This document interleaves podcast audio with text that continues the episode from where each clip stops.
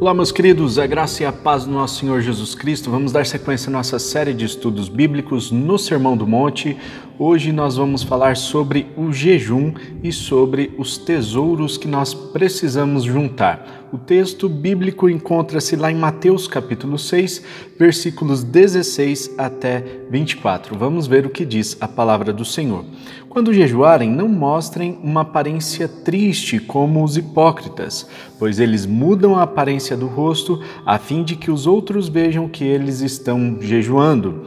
Eu lhes digo verdadeiramente que eles já receberam sua plena recompensa. Ao jejuar, arrume o cabelo e lave o rosto, para que não pareça aos outros que você está jejuando, mas apenas a seu pai que vê em secreto, e seu pai que vê em secreto o recompensará.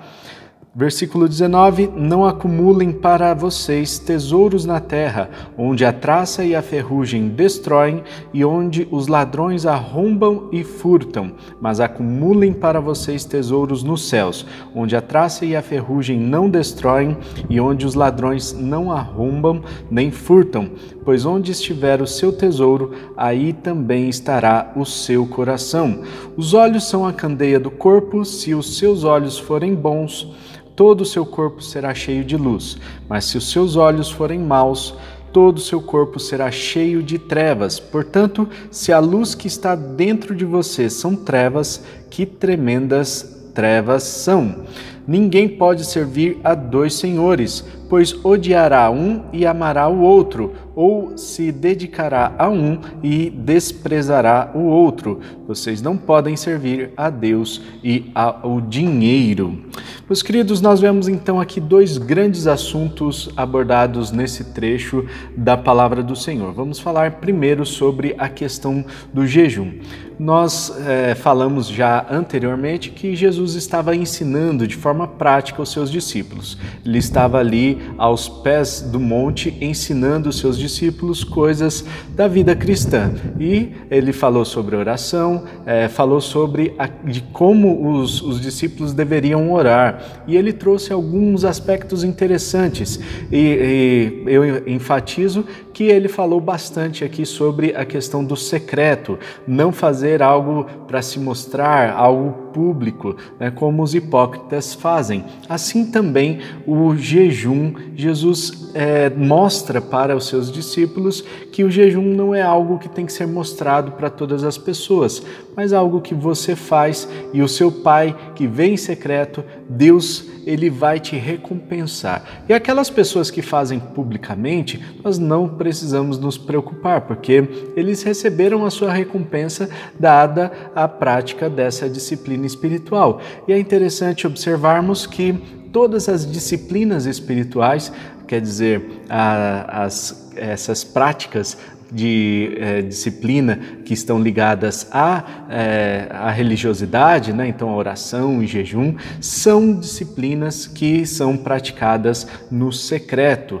Né? Então Jesus enfatiza que é, o secreto é tão importante quanto aquilo que é público, na verdade, mais importante até do que aquilo que é público. Então, quando jejuar, arrume o cabelo, né, lava o rosto, né, o texto original diz unge o cabelo, ou seja, passa um gelzinho no cabelo, deixa a coisa bonitinha para você não ficar com aquela cara de acabado, ó, oh, estou morrendo, estou jejuando, né, preciso de algum alimento. Não é isso que Deus é, está ensinando na sua palavra. E Jesus mostra clar, claramente então que nós devemos fazer isso de forma secreta. E o jejum, que vem a ser então o jejum? Rapidamente falando sobre esse assunto, nós é, percebemos que o jejum então é a abstenção da alimentação para se dedicar a alguma disciplina da oração, né? Então é, nós percebemos que é, o abster-se da alimentação vai promover algo dentro do corpo. Nós é, bem sabemos, né, a medicina já comprovou aí que existem vários benefícios do jejum, mas é, a prática do, do jejum não é bom apenas para o corpo, mas é bom também para o espírito, porque é, quando nós estamos jejuando, nós estamos dizendo para o nosso corpo quem domina o nosso corpo. Né? Não é a comida, não é a fome, nós temos o domínio sobre essas vontades também, e isso é importante que é, a gente deixe muito claro. Jesus queria ensinar os seus discípulos como eles deveriam dominar o seu corpo. Assim, nós vamos ver também é, em relação às outras questões. Eles uh, deveriam dominar não apenas o corpo, mas a mente, porque onde está o seu coração? Onde está a sua mente? Aqui nós vemos a questão do jejum e vemos também a questão dos tesouros que devem ser ajuntados no lugar correto.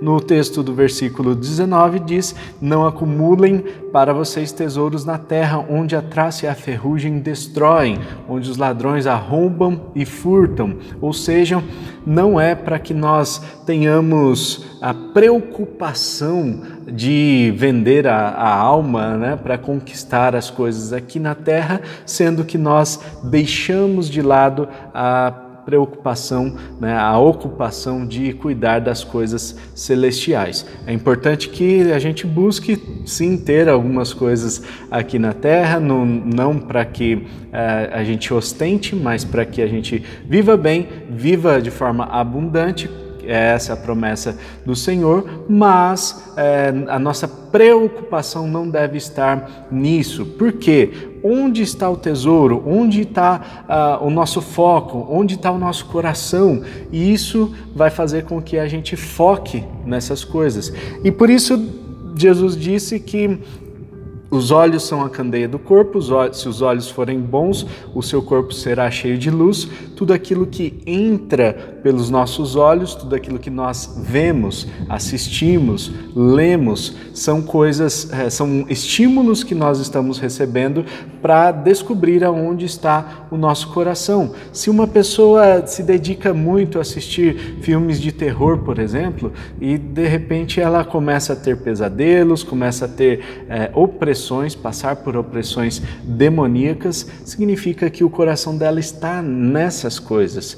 Né? Então é importante mudar o foco para que ah, é, é, então a pessoa consiga ser cheia de luz. Né? E aqui diz: se os olhos forem é, maus, o seu corpo será cheio de trevas. Se a luz que está dentro de vocês são trevas, que tremendas trevas são. Ou seja, a pessoa que permite que essas trevas dominem a sua mente por meio dos seus olhos, meio dos estímulos que a pessoa vai recebendo, isso vai fazer com que ela seja dominada pelas trevas completamente. E ninguém pode servir a dois senhores, pois odiará a um e amará a outro, ou se dedicará a um ou desprezará a outro. Vocês não podem servir a Deus e ao dinheiro. E algumas versões da Bíblia dizem uh, diz aqui a, vers, uh, a palavra mamon, né? E aí muita gente uh, fica se perguntando o que vem a ser mamon. É o Deus dinheiro, né? Uh, mamon é uma palavra hebraica que significa literalmente dinheiro e foi escrita com letra letra maiúscula, porque Mamon, né, o dinheiro, ele tem a força de um Deus.